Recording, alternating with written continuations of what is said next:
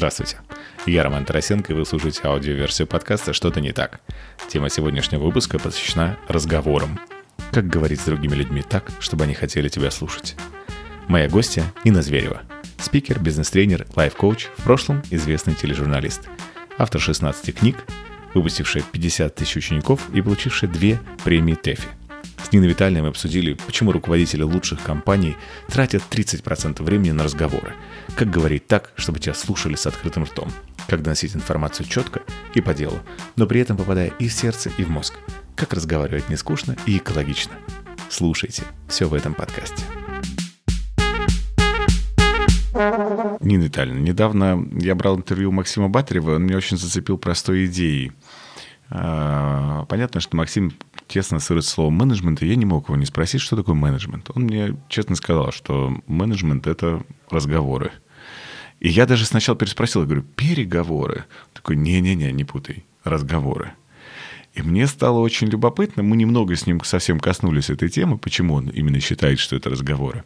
Но мне захотелось чуть-чуть вглубь эту тему а, копнуть и узнать, а как разговаривать так, чтобы это было эффективно, экологично, на это сейчас особенно у молодежи очень большой запрос, потому что э, словосочетание токсичный, которое звучит постоянно, и в целом я недавно увидел исследование, что молодые ребята предъявляют большие требования к работодателю, чтобы был психологический комфорт. И он прям так вот звучит на рабочем месте. То есть если раньше, и даже в мою бытность, такого вопроса даже не, не стояло и такой задачи не было, то сейчас это становится очень важным. И если руководитель орет, неконструктивно говорит, использует обилие ненормативной лексики, то это иногда воспринимается какими-то ребятами, как что, не, вы знаете, я не смогу здесь работать. Даже очень талантливый человек может уйти от такого. При этом в творческой среде это, кстати, особенно интересно и особенно любопытно. А, и, соответственно, мой самый главный разговор сегодня будет с вами. Как разговаривать так, чтобы быть интересным другим людям, быть интересным самому себе — при этом не свалиться в эгоцентризм, а это очень частая проблема для многих людей, и э, не разрушать какую-то тонкую связь между людьми, которые иногда гораздо лучше, когда люди даже молчат. Угу. Очень объемный, конечно, вопрос. Во-первых, я совершенно согласна с вашим гостем, потому что вот дочь моя Катя, которая у нас бизнес-леди, как известно, она, э, когда училась на MBA в Америке, у нее было потрясение, как много их учат коммуникации. Она приехала учиться бизнесу, экономике, очень много учит коммуникации, очень много учит, как держать спину, как правильно одеваться, как себя подать. И одно из основных правил вот, американских знаменитых бизнес-школ звучит так. Я когда говорю это людям в зале, вижу, как все записывают. И вижу потрясение. Потому что наши к этому не привыкли. А правило звучит так. Как бы ты не был увлечен работой, какой бы пост ты ни занимал, 70% времени ты работаешь, 30% времени ты рассказываешь людям, чем ты занимаешься, зачем, в чем их обязанность рядом с тобой. Короче, ты 30% рабочего времени просто разговариваешь. Потому что иначе, если ты сам себе знаешь там свои задачи и прешь вперед, и другие не понимают, что ты делаешь, бизнес обречен потому что именно креативная команда хорошо чувствующих друг друга людей а, может добиться чего-то. Что касается начальников, их тона, их манеры, у меня было, ну, в жизни мне повезло, у меня были разные боссы. Ну, в среде творческой, креативной, телевидения. Причем ну, это всем известные люди. И Александр Акопов, и э, Эдуард Цыгалаев, Анатолий Лысенко. И все очень разные э, лидеры. Я слышала про Парфенова, например, про его лидерство, как он общался, как он это делал. И понимал, например, что нет ничего общего между там, Парфеновым и Акоповым, скажем. И, э, наверное, да, ребята сейчас самодостаточные, им не так важна зарплата, в отличие, скажем, от нашего поколения, от поколения наших детей. А это уже поколение моих внуков, да, меня 68, соответственно, внучки 27, 25, 23. Им важно э, именно психологический комфорт. И поэтому здесь орать нельзя, поднимать голос нельзя, унижать нельзя, уйдут, просто уйдут и все. А есть люди, которые именно так считают, что так надо командовать. Ну, проорался и ушел. Ну, он же добрый на самом деле, и хорошую зарплату вам платит. Он просто такой. И, например, в нашем поколении это было бы нормально. Но э, есть теория Адизеса, которая популярна, как я поняла, в России больше, чем в других странах. Тут он считается у нас международным гуру, но Довольно интересный там расклад, какие бывают администраторы и начальники. Там четыре типа, да? Да. Интегратор, Это, администратор. Да, да. да. Интегратор, администратор, да. предприниматель. И, как всегда, четвертый избавь. Вот что значит все-таки триада. Триада это... Администратор, интегратор, предприниматель. И продюсер. И продюсер. Да. П. Да. И из э, тех людей, которые сейчас молодежь бы легче всего приняла. Интегратор? Нет, что вы, это же пионервожатые, они надоедают своими Слишком много разговоров нельзя. Слишком много разговоров нельзя. Заметьте, 30% времени, но не 50%. На телевидении, я не знаю, знаете ли вы, Роман, или нет, была целая категория людей распространенная, которые с утра до вечера рассказывали, как они много работают. Шурочка такая. Как? Я ненавидела. Потому что они отвлекают, они забирают у меня время, а я как воспитанный человек должна что-то сказать. И на лестнице, и в монтажке. И ты сидишь, пишешь текст, тебе подходит человек и рассказывает, как он много работает. А еще как ни у кого нету денег. Я помню, вот на Горьковском телевидении для меня потрясение было молодой женщине, у которой уже было двое детей и ноль денег – мы все время занимали у бабушки зарплаты. Огромная была проблема, в чем выйти в эфир. Я брала вещи просто у людей из студии по очереди, потому что ну, не было денег совсем. И все так много говорили, как нет денег, а в семье не принято это было. По-другому меня воспитали. Я молчала об этом. И привезли сапоги.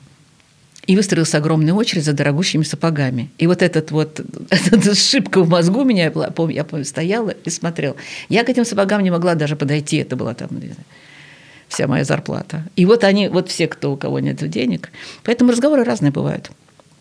И если разговоры на работе – вы ведете, не подготовившись и не подумав, то это вот не, не, не тот способ сейчас завоевать. А молодежи все-таки по Адизису кто больше понравится? Какой набор сейчас? Там Скорее. же два. Там говорится, что максимум два. Угу. Я бы, наверное, взяла предприниматель, потому что это визионер, за ним интересно идти. Это человек, который видит дальше. Это первое, да. И второе, наверное, второй, наверное, продюсер. То есть человек, который еще и сам может работать и любит работать, трудоголик и предприниматель. И вот таким, например, Парфенов, безусловно, был э, со своей бригадой. Именно это такое очень хорошее сочетание. А всякие интеграторские, чаровские штучки, они часто наигрыш такой, мало кому нужен. Так вот, самое главное мое открытие, что не бывает ситуаций, для меня самое открытие, не то, что я не претендую – много открытий в течение жизни делаешь, и этот процесс не останавливается. И самое главное для меня открытие с разговорами то, что нет разговоров никаких, к которым не надо готовиться. И никогда нельзя реагировать даже вот в телефоне на WhatsApp спонтанно по первому чувству. Вот это нельзя. Эмоции. Вот. Молодые люди сейчас не хотят быть приемной антенной – ваших непродуманных слов и ваших спонтанных эмоций, какие бы они ни были. И то, что там я такой, принимать меня такой, как я есть, так это сейчас не будет. Да. Поэтому такой простой совет отойти в сторонку, подумать или написать и стереть. И написать через час, и там будет все по-другому. Не писать по вот этому, по свежему первому чувству. А, потому что это очень конфликтно. И еще я стала фанатом я сообщений. Это, мне кажется, очень хорошая такая история. И для молодежи не только, для всех. Меня впервые познакомил э, с этим методом Володя Верхошинский, мой ученик, глава Альфа-банка, и друг э, моей Кати, и мой молодой друг, могу сказать, я очень горжусь этим. Знакомством очень долгим, мы знакомы более 10 лет. И он учился в Стэнфорде, и он сказал, что вот его мозг в смысле общения с людьми в конфликтных ситуациях перевернула именно теория «я сообщения». Угу. И она очень, мне кажется, модна и, и правильна. Люди молодые нынешние вообще не готовы, чтобы их оценивали. Никаким оценочным суждением, никаким. Даже если вы какой-то замечательный, какой-то хороший, какой-то красивый, они этого ничего не хотят. Дайте им самим, так сказать, себя проявлять, как им надо, да? А вот сами если вы рассказываете, так сказать, про свои какие-то ощущения и чувства, если этот чудесный ваш талантливый айтишник в очередной раз не сдал вовремя проект, вы можете сказать, я страдаю, потому что люблю все проверить, а не отсылать клиенту сырой вариант. И потому что я не, уже не могу придумать слово для клиента. И я в этот момент очень страдаю. Видите, нет обвинения никакого. Абсолютно. А очень не по себе. Комплименты также комфортнее и лучше делать сейчас, особенно молодым ребятам, когда говорит, слушай, мне очень нравится, а не ты такой. Конечно, конечно. Вот эти все оценочные суждения надо убирать. Вот ты такой, это сразу вот затрагивают люди сейчас. Мне приходится очень много менять, потому что я, видите, как из того поколения – Э, когда это было назидание, пафос, это все было прямо в культуре общения. И ты начальник, я дурак. У меня что ж команда? У меня молодая команда. И я не считаю зазорным для себя сказать там моим подчиненным, извини. Я знаю, что они это очень ценят. И, и спросить у них, как им было бы там лучше и комфортнее. То есть, ну, это уважение, оно демонстрируется через поступки. Знаете, как дети определяют, любят их родители или нет? Не по количеству вот это лю-лю-лю, люблю, люблю, люблю, люблю, сю-сю-сю, да? а исключительно по поступкам. Сейчас психологи это заметили, что дети, маленькие дети, они э, только по поступкам определяют вот, нежность и любовь родителей. Да? То есть они считывают именно, забыл какое-то слово хорошее английское, именно вот поступки считывают. И вот молодежь нынешняя, тоже такие ребята. Ты никогда не пытайся даже притвориться. Лучше спроси или извинись, и уж вообще, во всяком случае, надо готовиться и думать, прежде чем что-то сказать. Здесь приказы не очень проходят. Ну, идут. Слушайте, они могут жить на Бали и делать свои программы. И быть очень эффективными да, при этом. и быть очень эффективными. У меня есть одна моя не очень глубокая гипотеза, но которую я постоянно озвучиваю, и в четвертой моей книге она была как раз, э, она по сути так и называется, метод большого «я». И гипотеза следующая, что у нас есть проблема а, из-за того, что мы в России привыкли писать а, «вы» всегда с большой буквы, а мы не англоязычная страна, «я» мы всегда пишем с маленькой. А в англоязычных странах – I всегда пишет с большой буквы, очень похоже на единицу, кстати.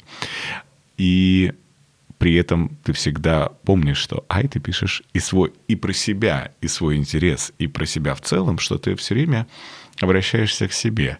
А мы все время чужое «вы» э, ставим приоритетом.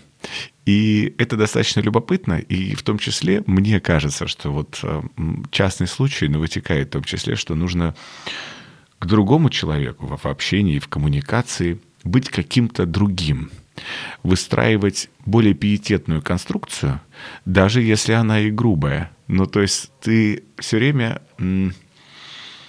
забываешь про себя в разговоре, и ты все время пытаешься не быть настоящим.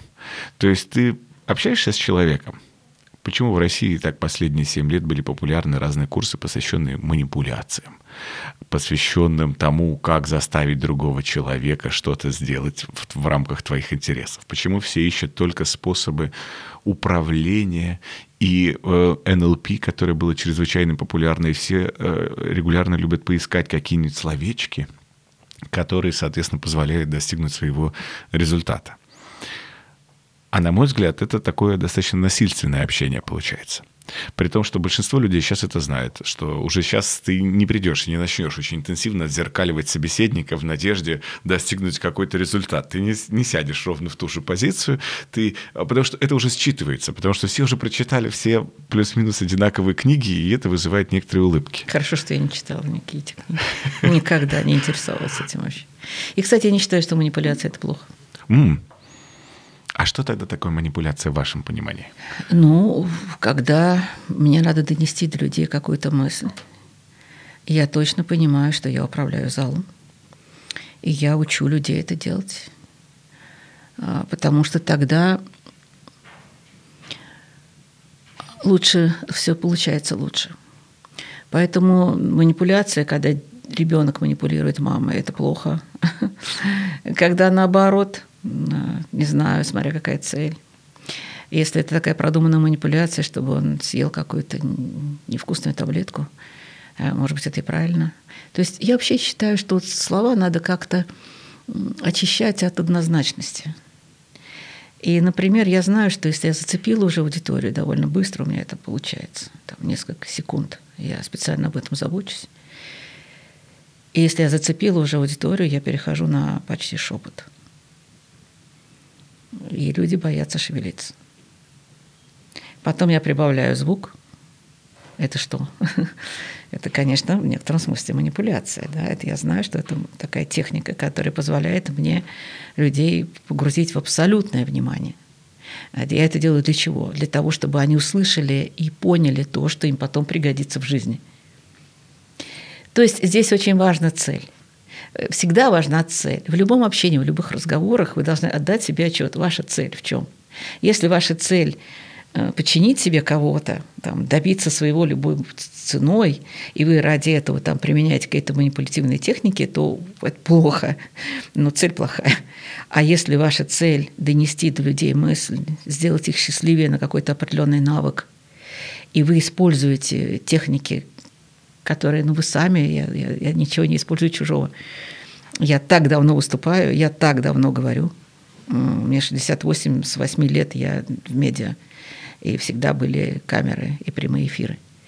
И я всегда думала над словами, и поэтому я очень, очень большую практику имею. А мозги, видимо, а, благодаря генам структурированные, обычно как-то дети из э, семей там, таких, как моя семья, редко идут на телевидение, особенно в советское время. И поэтому получилось такое чудесное сочетание. А, с одной стороны, я человек, который любит публичность, и любит людей. А с другой стороны, мозги, которые позволяли, а, ну, папа у меня же, он же физик, ученый, такой очень такой гениальный, я бы сказала, ученый, закрытый физик всю жизнь, член корреспондентом, он стал там 40 лет, и вот я очень на него похожа, и мне легко структурировать. И когда я видела э, ребят из взгляда, я все время думала, как они это делают. Я выписывала для себя эти техники, я их структурировала и объясняла своим детям, там уже моим ученикам в моей школе. То есть я, я участвую сама, я наблюдаю других и делаю из этого некую понятную формулу, которую, если человек будет применять, у него появится навык. Я пытаюсь дать навык. В отличие от очень многих тренеров. Нет, это я не про манипуляцию совсем. Э, хотя как считать? Понимаете, тут есть один нюанс. Ну вот тихий, тихий голос это, mm. это манипуляция точно. И еще разные приемчики есть. Я не соглашусь, потому что манипуляция это скрытое воздействие. Это то, что всегда остается за кадром. Если человек понижает голос, и понятно, как это действует на наш мозг, и то есть, конечно, это супер важная э, штука, и, и в целом все, что относится к голосу, и сколько способов есть как инструментов того, чтобы... Это инструмент привлечения внимания и концентрации внимания. Ну почему же, а когда публичные политики выходят там на митинг и хотят, чтобы... У них какая цель? Чтобы люди за них голосовали, шли за ними. И они используют идею там общего врага, они знают, какую вот идею. это манипуляция. Ну, это манипуляция, Вот безусловно. это манипуляция, потому что это скрытая... Э... Но у них цель, чтобы за них голосовали, и это нормально. Нормально, а вы не поддавайтесь, а вы думайте сами. А вы ищите других политиков. Это меня и настораживает, что у нас с критическим мышлением пока еще не так хорошо. И, к сожалению, если бы его начали преподавать в школе, и в целом сейчас это тренд во всем мире, когда, конечно же, критическое мышление становится номер один составляющей, и... но никогда, мне кажется, этого в полной мере не будет, потому что Работодатели, может быть, и заинтересованы, а вот если переходить на уровень государственности и власти в целом, если приобрести население э, в 150 миллионов и абсолютно каждый наделен критическим мышлением, это утопия, понятно, что такого никогда не будет. Но если это представить, э, это разрушит не только политический институт, но и экономический, мне кажется. Потому что, знаете, то есть я, например, когда преподавал в университете, я очень просил моих студентов посчитать, какое количество налогов платит каждый россиянин в том числе и скрытых налогов. И когда ты понимаешь, что ты платишь на уровне Германии, то дальше начинают возникать очень большие вопросы. А, а как? А почему так? И э, поэтому я искренне убежден, то, что не будет такого вот большого критического мышления у нас в стране, и поэтому, наверное, именно поэтому я смотрю на манипуляции. Я понимаю, о чем вы говорите с точки зрения цели, и это абсолютно верно.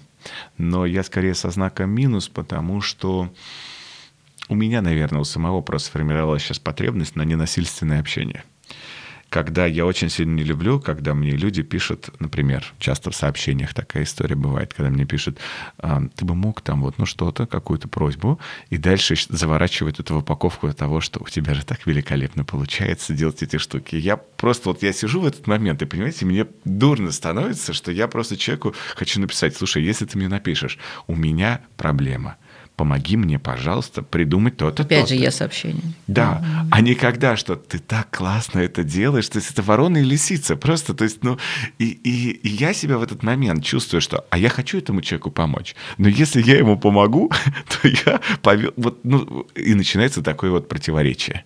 И я вот хотел вас спросить, у вас большое количество учеников, которым вы помогаете очень эффективно а, вести разговоры, переговоры, публичные выступления – если взять все самые популярные ошибки, которые совершают ваши ученики, потому что у нас вот моя программа называется «Что-то не так». Вот если что-то что не так основное с разговорами, мы сейчас говорим про ребят, живущих в России, поэтому что не так с разговорами россиян?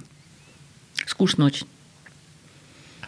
Это глобальная ошибка. Очень скучно. Скучно безумно скучно.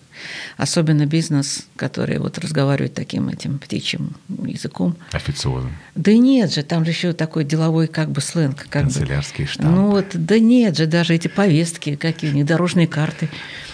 И я все время ну, как они говорят, ломаю стереотипы, то есть у них, конечно, им очень трудно, потому что я перевожу их. Просто, знаете, ощущение такое, что человек ехал по какой-то дороге, там, трассе привычно, да, его берут, переводят там в снежную равнину, и, и он должен сам там тарить в валенках себе путь. Ему у него было все хорошо. Компетенции, дорожные карты, повестки, и как это, текущие моменты, данные задачи, является, но нету слова «является». Является Господь Бог и шестикрылый Серафим. Поэтому я занимаюсь, я учитель русского языка, мой дорогой Роман и, и, и литературы, наверное, но больше даже русского языка, потому что именно выбор точных слов во время разговоров. Держите паузу, я учу паузу держать и подбирать слова. Именно выбор, подбор точных слов – это и есть эффективность разговора. Mm-hmm. Катя моя, ведь она же сама удивлена, но она же год всего в Америке, в Сан-Франциско, операционный директор региона э, США-Канада большого региона. И зум, и изоляция, пандемия.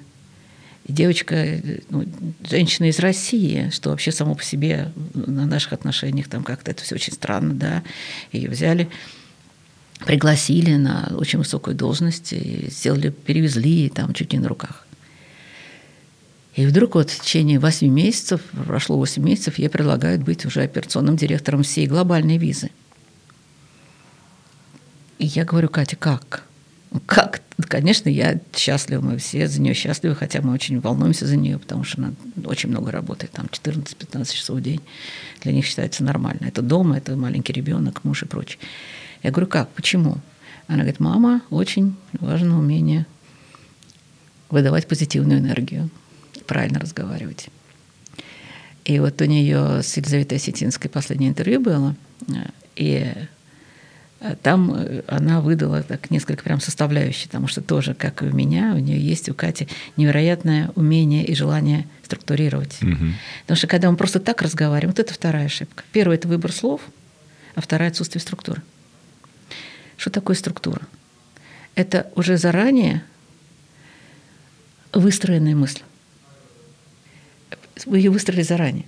Поэтому надо держать паузу.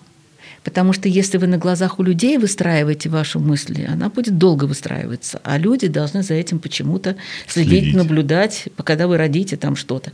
Причем, когда вы заканчиваете, уже никто не помнит, с чего вы начали. Поэтому сейчас это такой немножко телеграф. Слов не должно быть много. В основном существительные, глаголы. И слова должны быть точные. И э, позитивная энергия, она в отношении к людям, прежде всего, в желании объяснить. Э, еще у меня правило такое сказал, доказал. Э, в чем еще, что еще не так? Э, когда вы мне рассказываете что-то, или там другие люди рассказывают что-то, я стараюсь понять, но я понимаю, что мне трудно понять, потому что вы понимаете о том, что вы говорите, да, а мне, чтобы понять, я, вы тут, не вы лично, а собеседник, нужно, чтобы мне объяснили это на примере. И метафора. вот это сказал. Он, метафора прекрасна, это через образ. Метафора тоже может быть. Но лучше всего факты, примеры, истории. И я прямо своих учеников устанавливаю, потому что человек, который рассказывает что-то и говорит, ему все понятно. Угу. Ну, потому что это его, это его мысль, это его жизнь. Людям, которые слушают, у них своя жизнь и свои мысли. 50 тысяч мыслей в голове за один день. 50 тысяч. А вы тут лезете с каким-то сообщением еще, да? К тому же мы вот здесь сидим по 6, по 7 часов. Мы отвыкли от живого общения. И чтобы добиться того, чтобы слушали, слышали и запоминали, а главное, чтобы запоминали, ну иначе зачем? Э, самый лучший собеседник, когда вы придете домой и хотите пересказать своим, о чем вы сегодня разговаривали.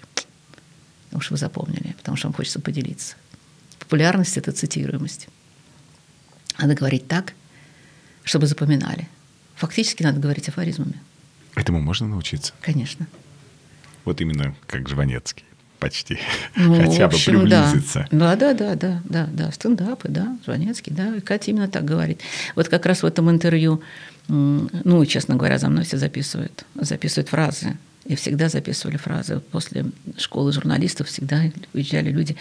И у меня даже есть сфотографированные их Конспект. блокноты, где все состоят из афоризмов.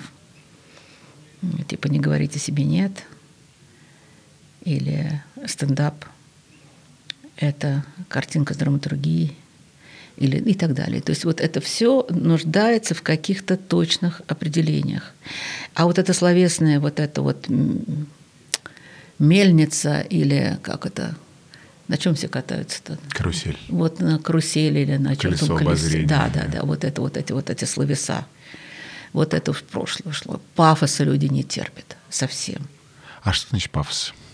Ну, вот вся наша пропаганда сейчас про эту войну, про, про патриотизм. Ну, нельзя говорить слово патриот. Я сын своего народа. Там сегодня меня прислал ученик. Ну, у меня же онлайн-школа идет, uh-huh. поэтому у меня я все время в Телеграме получаю выступления учеников. Я довольно э, по-доброму, но критично сразу говорю, что если вы хотите перед молодежью выступать с такой речью, то они будут сидеть с усмешками на лице. И не потому, что они плохие, а потому, что так сейчас говорить нельзя. Я по-настоящему люблю свою малую родину. Я патриот своей родины. Этого нельзя говорить, нельзя. это пафос. Или там лучшая компания – это наша компания. Или там главное наше богатство – это люди – это вот вообще ну никак. И иногда люди говорят это очень искренне. Я понимаю, что главное наше богатство, не буду говорить кто, но вот прям вот руководитель прям очень известного нашего модного банка, наши люди – это главное наше богатство. Я говорю, все, забыл навсегда. Сказал и забыл навсегда. Потому что люди, которые это слушают… Плачут и не верят. Ну, они не плачут, они усмехаются. От смеха, да, я имею в виду, что плачут от смеха. А может быть, потому что это все неправда? Нет, очень часто люди искренне так думают. Они думают, что красивые слова – это правильно. Ведь вы понимаете, происходят очень большие перемены во всем.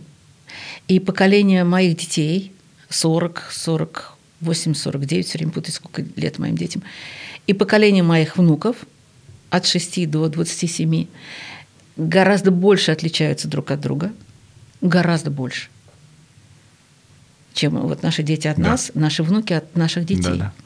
Уж не говоря про нас. Потому что сейчас еще как бы к этому не относились очень по-разному в нашей семье, в нашем семейном чате. Очень интересное обсуждение на эту тему. Наше младшее поколение, вот 20 плюс, они действительно выросли в других э, парадигмах, а, когда а, то, что снимают памятники Колумба в Америке и запрещают говорить его имя, это нормально. А, а нам с мужем очень трудно это понять. То есть мы, мы, мы не хотим даже это понимать. Но больше всего меня, конечно, волнует это то, что ребенок может сам определить свой пол. Меня это очень волнует. Я уже даже, даже как-то, знаешь, смирилась с тем, что э, однополые браки могут иметь детей, потому что уже вырастают эти дети, и с ними все в порядке. Э, может быть, я тут была не права. Но и в этих парадигмах существуют и речи, и разговоры, когда человек кому-то что-то говорит, что так нельзя, или там... Ну, вы же видите, что делается с художниками, с режиссерами, с поэтами. Об этом Богомолов недавно сделал целый манифест, которые сказали какую-то неудачную фразу и лишились профессии. Абсолютно. Это вот очень... Вот это, по-моему, что-то не так. Это совсем не так. Вот это... Да.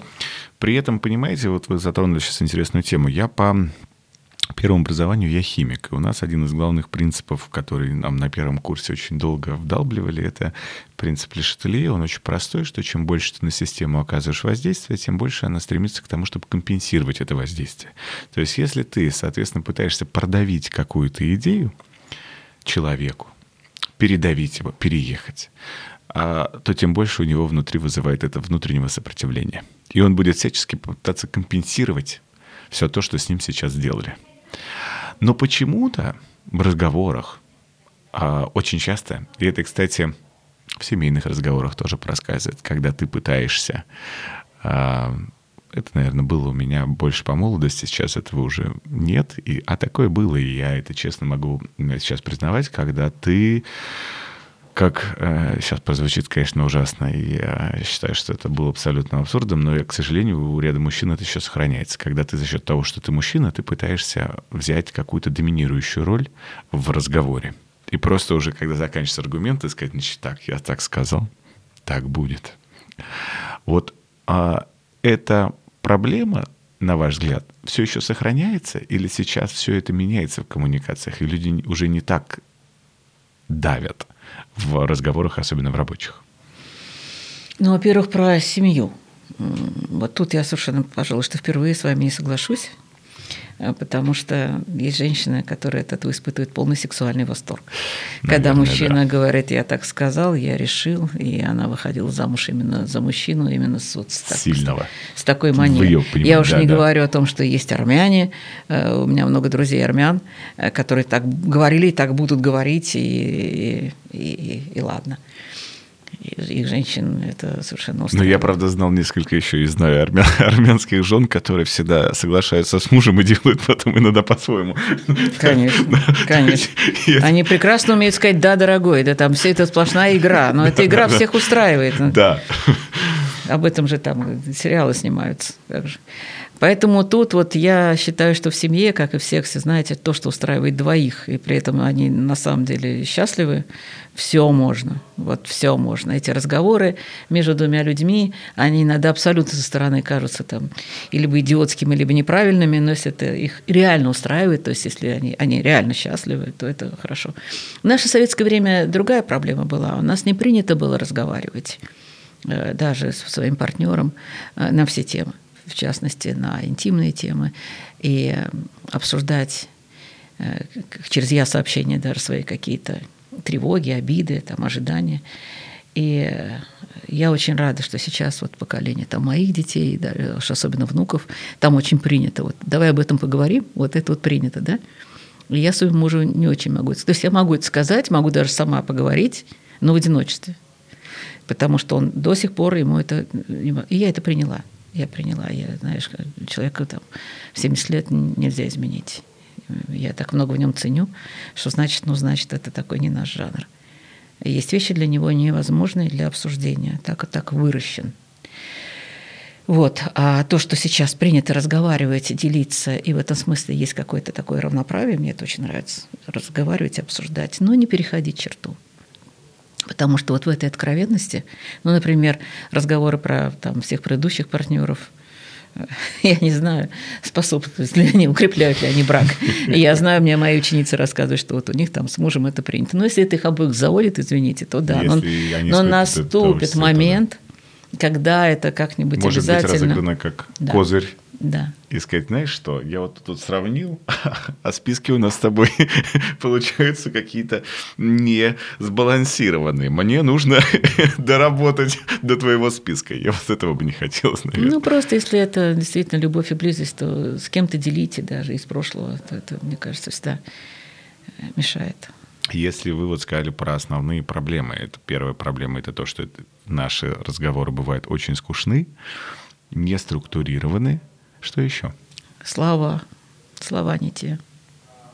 Подбор слов. Вот с этим есть, наверное, проблема. Потому что я могу заблуждаться, но мне кажется, что лексикон среднестатистического человека неуклонно а, снижается. Угу. То количество слов, которые мы используем в обиходе. Угу. Это не значит, что человек их не знает. Нет, он, возможно, их знает и догадывается. Он может прочитать это да, глазами, да, да. он но поймет. он не использует не это. Не будет его использовать. Просто в силу 5-7 тысяч слов использует современный человек, а в русском языке тут очень разные подсчеты, но не менее 300 тысяч слов. При этом американские исследователи, которые научили обезьян общаться между собой, они используют 2000 пиктограмм. То есть практически полчеловека для того, чтобы обезьяны могли э, всецело изъясняться, и это да. очень комфортно. Как решать эту проблему? Расширять свой словарный запас, и тут помогают книги. Книги не помогают.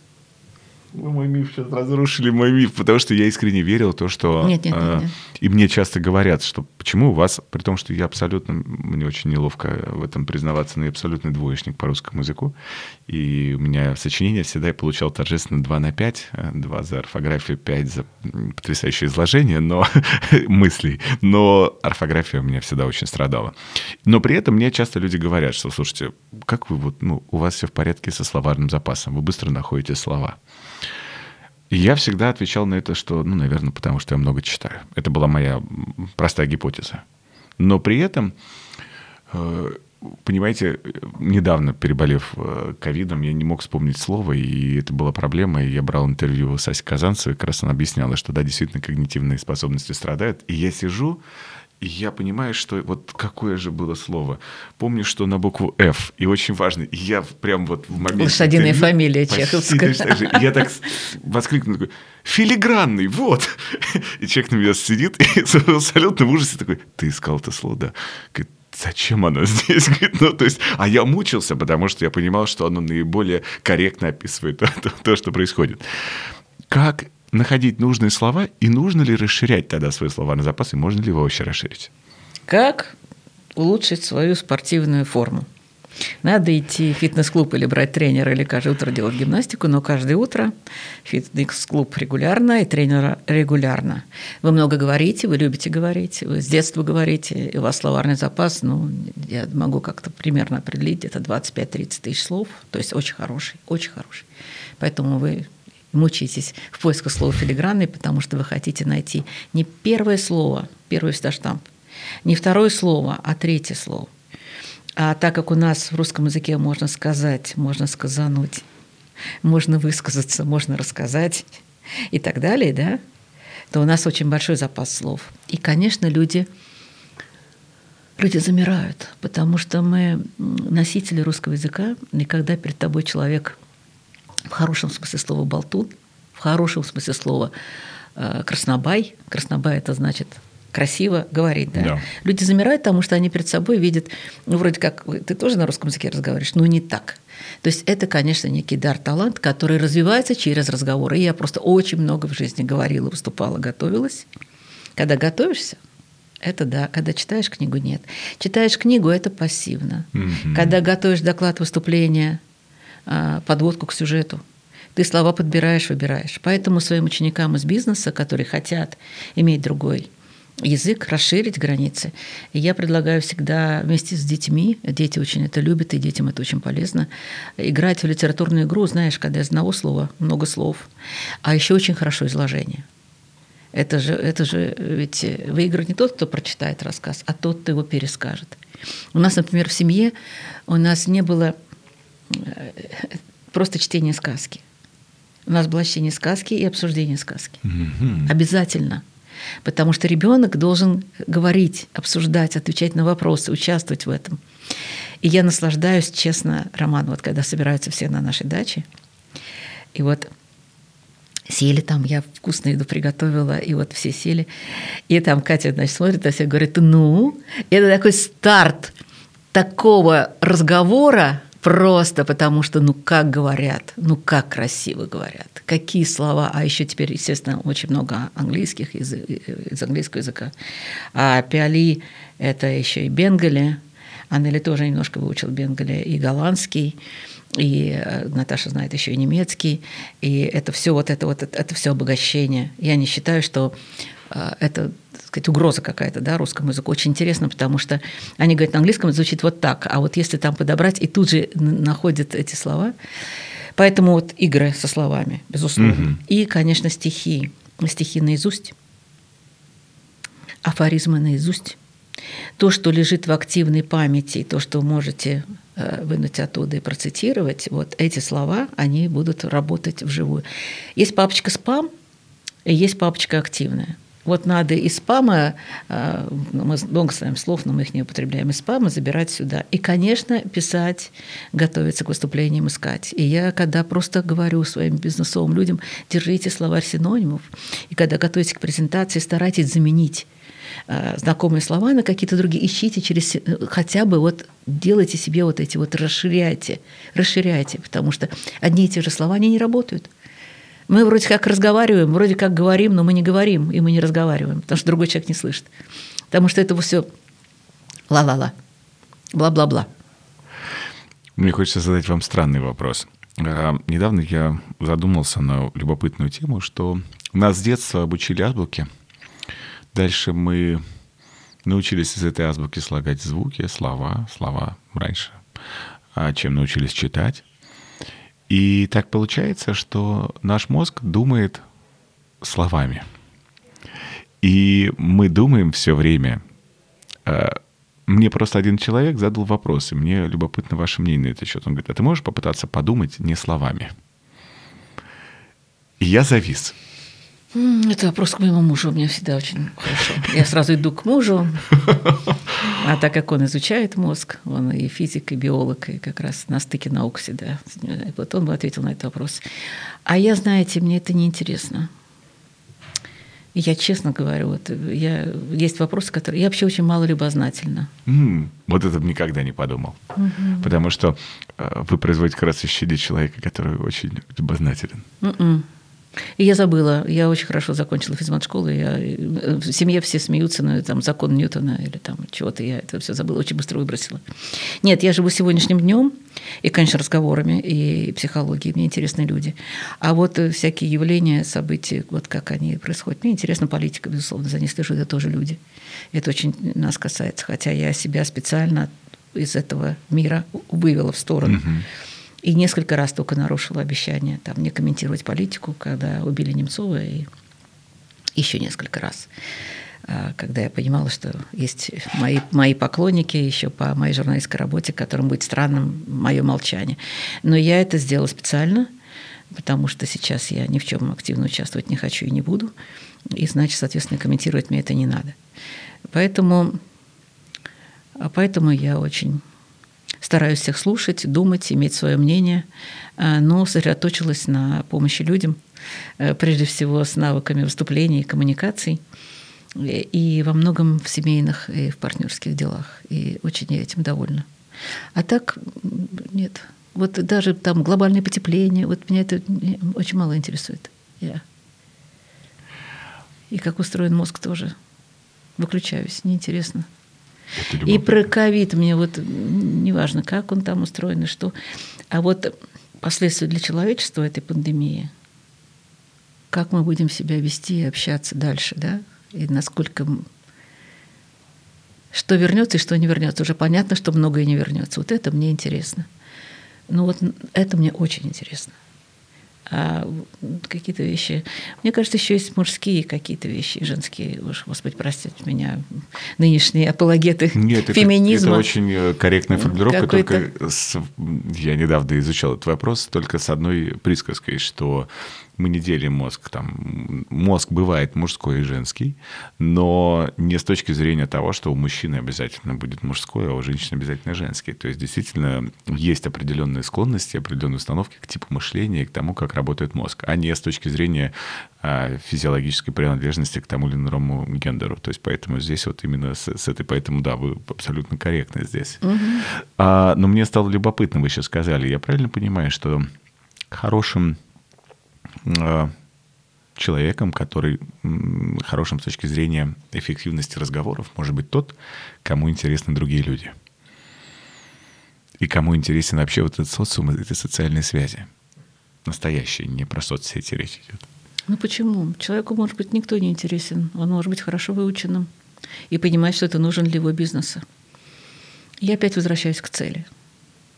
У меня были ученики, которым совсем не интересны люди. Совсем-совсем. Mm-hmm.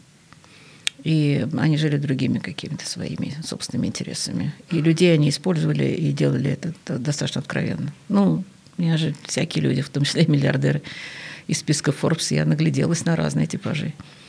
И им надо было научиться вести себя так, чтобы это было все экологично, и чтобы люди хорошо работали, и чтобы с ними было все в порядке.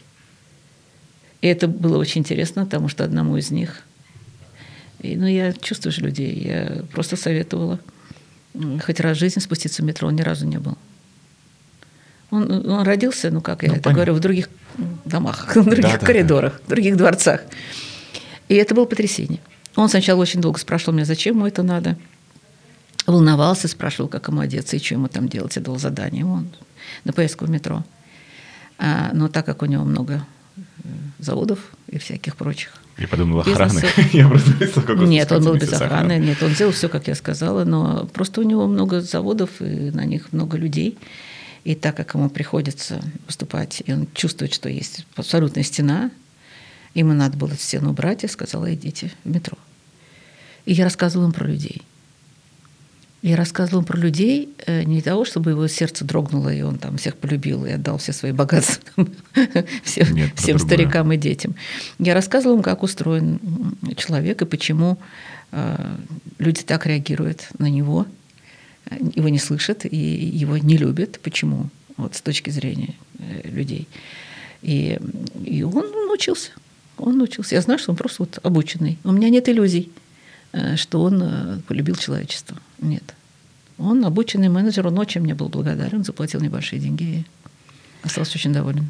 Мне при этом часто задают вопрос в моей области, что как стать хорошим маркетологом. И я всем честно говорю, что развивать в себе одно качество.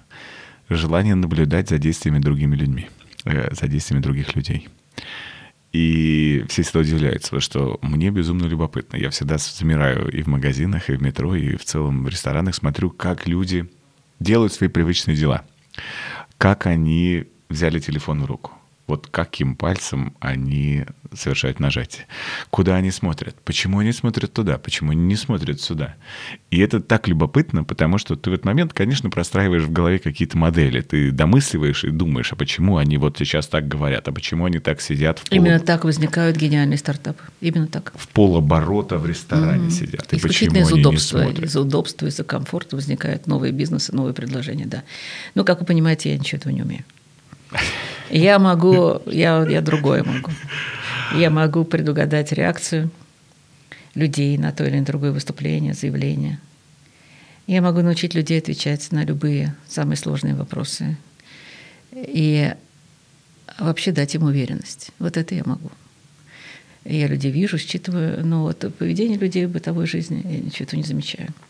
Слушайте, я всегда садилась не в свою машину. Это кошмар какой-то полный был. Кстати, у многих женщин, наверное. Ну, цвет машины – это еще то, что я могу запомнить. Марку, конечно, нет. И у меня давно очень водитель. Я когда стала собственным корреспондентом российского телевидения, у меня была машина «Волга» и водитель. Чудесный красавец мой Макс. И я всегда сажусь в чужие машины, и Макс мне кричит на Виталий, а эти чужие водители, они рады, что я к ним села, но они тоже не понимают. И так всегда, то есть я не замечаю, нет. Не потому что занята собой, нет. А просто мне это ну, мало интересно. Когда к вам приходят ученики на персональную работу с вами, с чего вы начинаете?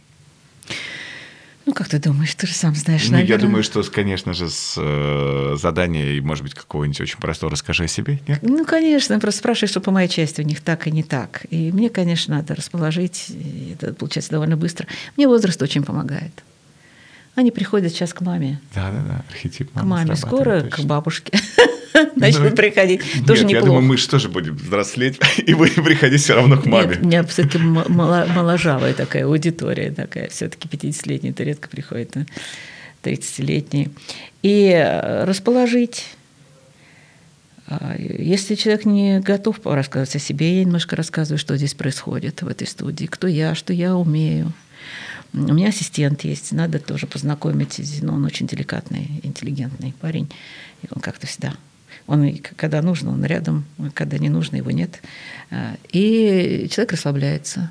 Даже если приезжаем к нему в офис, все равно как-то так рас, распределяю свои вещи, себя, чай, кофе, занимаю это пространство. И человек расслабляется. А потом в зависимости от если человек готов и хочет рассказать о себе, про свою боль, про свою проблему, то, конечно, я слушаю.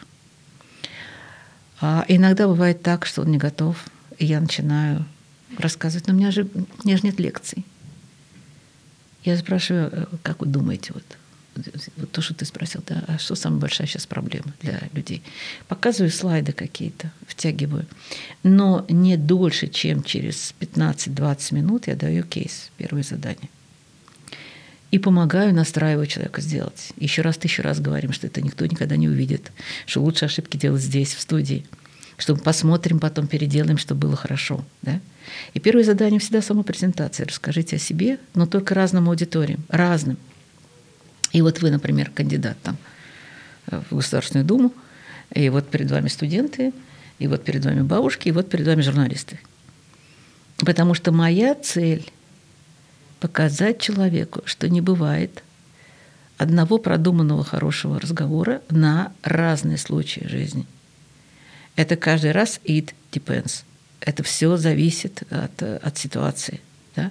от цели, от того, какая перед вами аудитория, в каком формате это происходит и от момента. Вот это моя любимая формула коммуникации. Впереди всего цель, и вы добьетесь цели только если вы будете знать, перед кем вы выступаете, и все будете знать про этих людей максимум. В каком формате. И в этом смысле я советую людям статусным искать свой формат. Какой формат Грефа? деловой завтрак на питерском форуме, то, что ему очень подходит. И когда я видела его в других форматах, это для него хуже. Он именно модератор очень хороший, да. и он собирает людей там интересных, и он делает дискуссию свободную. И вот это вот то, на что все стараются попасть, это его формат. Но он скорее не спикер в долгую. Да. Или, например, ну и что? Человек не может быть хорош во всем. Человек должен знать свой формат. Или там, например, одно время руководил биржей э, Харитонов, фамилия. Очень, очень интересно, Александр Константинович. А, он э, закончил Гарвард. Он великолепный спикер. Его формат был таунхолл. 15 минут, чем на разные темы, раз в квартал. И все работники Московской биржи ждали вот этих выступлений. Э, бывает формат именно дискуссия, бывает формат монолог. Каждый человек должен, и я помогаю найти формат, и советую, в каком формате человеку работать. И, конечно, самое трудное для людей – это понимать, что хронометраж все нарушают. Всегда. Всегда. Потому что люди не, опять же, не следят за подбором слов и не структурируют. То же самое, вот моя онлайн-школа – что мы делаем, да, наставники и я, у меня много наставников, это вот сейчас в нашей школе учатся где-то 150 человек, вот именно сейчас, когда мы с тобой разговариваем. Это и гений общения, это текст, и контекст, и это «Встань, скажи» публичное выступление. Там учатся Альфа, Сбер, люди с рынка, то есть очень много людей, потому что это дешево и индивидуально, очень удобно. И вот присылают видосики люди. И что делают мои наставники, что делаю я? Я беру это видео, расшифровываю и присылаю ученику то же самое в 4 или в 5 раз короче. И он понимает, что нечего сказать. Было это, стало это, стало гораздо лучше. Человек понимает, как из его собственной речи можно сказать по-другому. Вот коротить надо. Почему очень часто в последнее время, а я наблюдаю за компаниями друзей, когда они собираются за столом, И очень быстро иссякают темы и очень быстро иссякают разговоры. И заканчивается все тем, что а время хочется вместе провести. И достаются игры. И это неплохо, я сейчас не потому, что хочу наехать на игры, но мне всегда очень любопытно, что появляется какой-то вакуум, когда темы закончились. Обсудили фильмы, обсудили, кто какие сериалы посмотрел за последнее время. И дальше все понимают, что расходиться рано, не все выпито, не все съедено. И тут Элиас, еще что-то появляется на столе, какие-то другие игры. Но при этом не переходят в дальнейшие разговоры. С чем, на ваш взгляд, это связано? Или я здесь заблуждаюсь Настольные игры? Да, в настольные игры. Ну, вот очень хорошие всякие крокодилы, все вот эти игры в шапку. Да, но это именно, прекрасно. Но я, именно... я, я считаю, это прекрасно. К тому а, же, я тоже не против здесь Все игр. эти крокодилы, кстати, и шапки, и эти эрудиты, они все, кстати, развивают русский угу. язык. Это как раз то, что вот когда из слова собирается слово, да. Поэтому хозяева должны подготовить какие-то интересные имаджинариум, да, еще Катя привозила да, на да, дачу. Да. Ну, мы в карты любим играть в семье. А Нелли у меня играла старшая даже в бридж и играла хорошо. То есть э, карты – прекрасное занятие. Конечно, должны быть какие-то занятия. А что, почему все время надо сидеть и долго разговаривать? И мы в семье тоже поговорили, и либо каждый ушел в свой телефон, либо карты, либо еще что-то. Знаете, мне как-то сын сказал, что когда есть компания людей – а, то серьезных разговоров не бывает. Серьезный разговор один на один.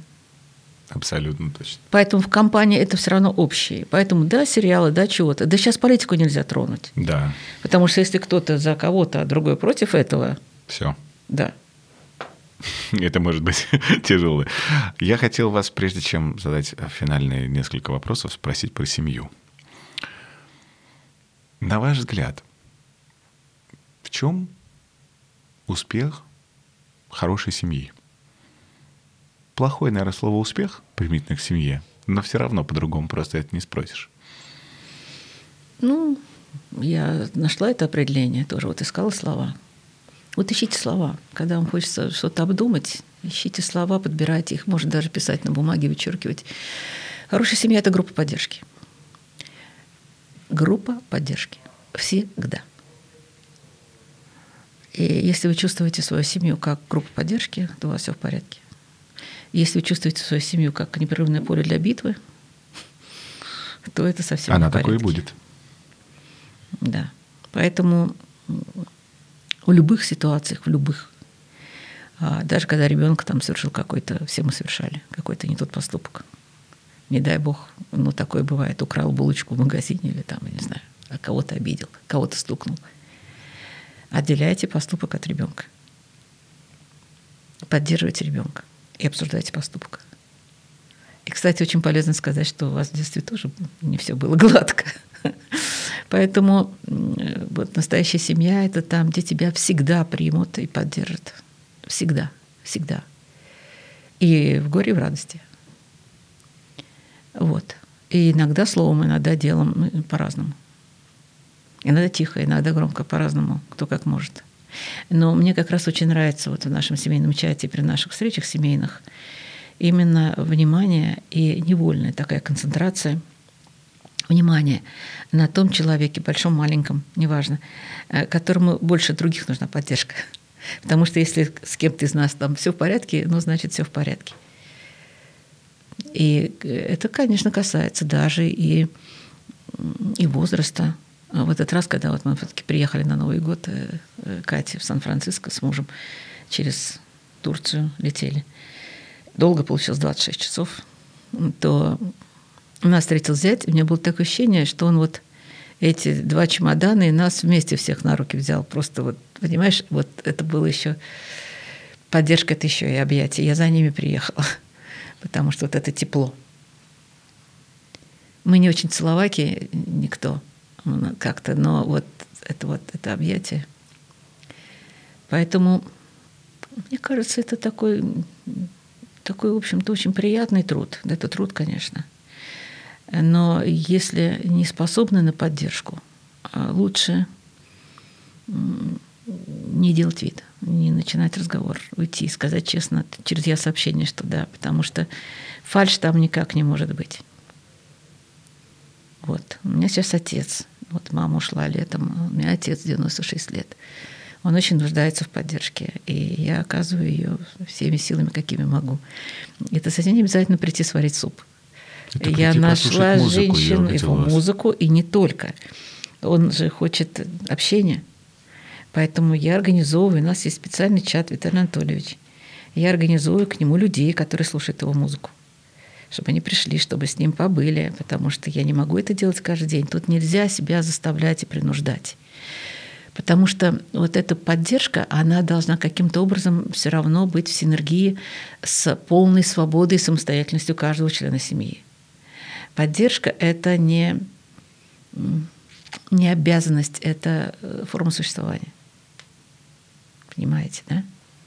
Вот у нас удалось выстроить такую семью, но нам было легко, потому что родители мои, конечно, они именно так жили, именно так нас воспитали. Вот, поэтому она может быть очень-очень разная. Ну, например, Пиали плохо говорит по-русски. И а, ей 15 лет. И впервые в жизни мы не виделись год. Это моя внучка, индийская внучка. И я понимаю, что она в нашем общем чате, где все пишут на русском, она оттуда выпадает. Малыши-то им по шесть, они еще и не участвуют. И я взяла, она сейчас хорошо знает английский. И я взяла, написала ей лично в ее чат. На английском я не очень хорошо умею. Но я на английском написала «Привет, Пиали», там «Хай», там «Как дела?» это, что?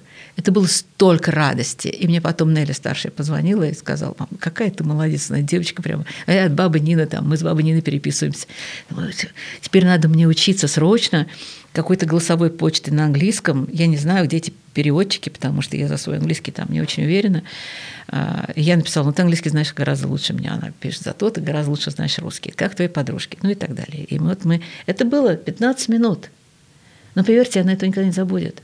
Просто я ходила с этим чувством, что вот с ней вот не то что-то, потому что нету вот этого вот канала общения. А ей нужна поддержка. Но когда у нас какие-то случаются победы а, или наоборот проблемы, то вот прямо вся семья пишет. И это, конечно, здорово. Да у нас же, и вот я все время говорю, ну да, у нас очень хорошая семья. Я знаю очень много хороших семей. Ну вот Миша мой ассистент, у него очень хорошая семья. Я работала долгие годы с Михаилом Сладковым. У них очень хорошая семья, и, и она другая, а, но тоже группа поддержки. Понимаете? Вот э, способ общения, традиций э, может быть очень разным. Но, но хорошая семья... То, что это группа поддержки. Да. А, ваши книги. Да. Я хочу спросить, э, с чего начать каждому?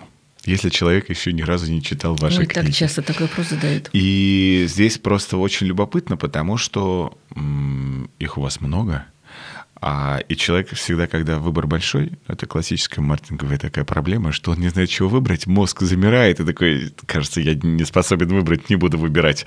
А мне хочется все-таки людей направить по правильному пути. Чего бы вы Я делала большую ошибку, я приносила моим ученикам, книг появлялось больше, и я так радостно на первое занятие, там, член направления ВТБ, приносил такую кипу книг. И я видела, как они перемещалась эта кипа на полку. И я поняла, что они же ничего не будут читать, что я тумач, это нельзя так много. Причем они дорого, я же их покупаю. это же, я такой при... я теперь все, теперь я приношу одну книгу э, по теме нашего занятия, и дальше, если попросит принеси там семью, что надо или еще что-то. Приношу по запросу. Или когда на тренинге я выкладываю свои книги, человек сам выбирает себе книгу, которую он сам может выбрать. Что касается моих советов, в зависимости от того, какая у человека беда, проблема, забота, мысль сейчас гнобит его. Если сложные отношения с мамой, конечно, вы и ваша вы мама. Ваша, да. да. А если это выступление на публике, то это, конечно, я говорю, меня слушает, лучше всего с него начинает такой базовый учебник, а потом уже вам слово – а, а если это коммуникация, то вот сейчас у меня выйдет гений общения, или mm-hmm. там со мной хотят общаться, или правила делового общения, они все разные. И, конечно, я рада очень успеху нашей серии со Светланой Конниковой вот для подростков, потому что их читают взрослые люди все тоже. И если вот меня спросите за 20 год, какая книга на первом месте по популярности, ну никогда, я никогда бы не поверила. Но я думала, вы ваша мама, она да, бестселлер, да? да? Или «Семья, что надо». Нет, это четко пандемия сработала на выбор читателей. правила общения с детьми. Дети оказались дома, и правило общения с детьми вышло на просто на колоссальный уровень. Она маленькая, ее не страшно читать, она дешевая, ее можно купить. Но вот правило общения с детьми 12 может, 12 нельзя, 12 надо. Это вот абсолютно сейчас бестселлер был 2020 года. А рядом звезда соцсетей потому что она нравится очень детям. Ну, там вся эта серия нравится, она красочная, mm-hmm. чтобы дать детям чем-то читать, чему-то там учиться. Вот. Ну, и, естественно, все эти книжки рядом. Я э, вообще-то на самом деле горжусь тем, что они все пересдаются в хороших издательствах. Они не приносят, как вы знаете, никаких Абсолютно. денег, но они приносят такую, прежде всего, продвижение мне самой. Когда пишешь книгу, ты как раз и структурируешь мысли. Ты как раз и подбираешь нужные фразы, а потом они приходят в тренинги. А древние говорили, хочешь что-то понять, напиши книгу. Вот для меня это прямо точно ответ на, на вопрос. И, конечно, они все любимые, как дети. Это над каждой работаешь, в каждую вкладываешься. Что делает вас такой современной и такой интересной? Вообще, вне зависимости от того, какое поколение бы вас не смотрело и не читало. Вот я, честно, вот не могу себе ответить на этот вопрос, потому что я очень давно за вами слежу и подписан на вас в социальных сетях очень давно.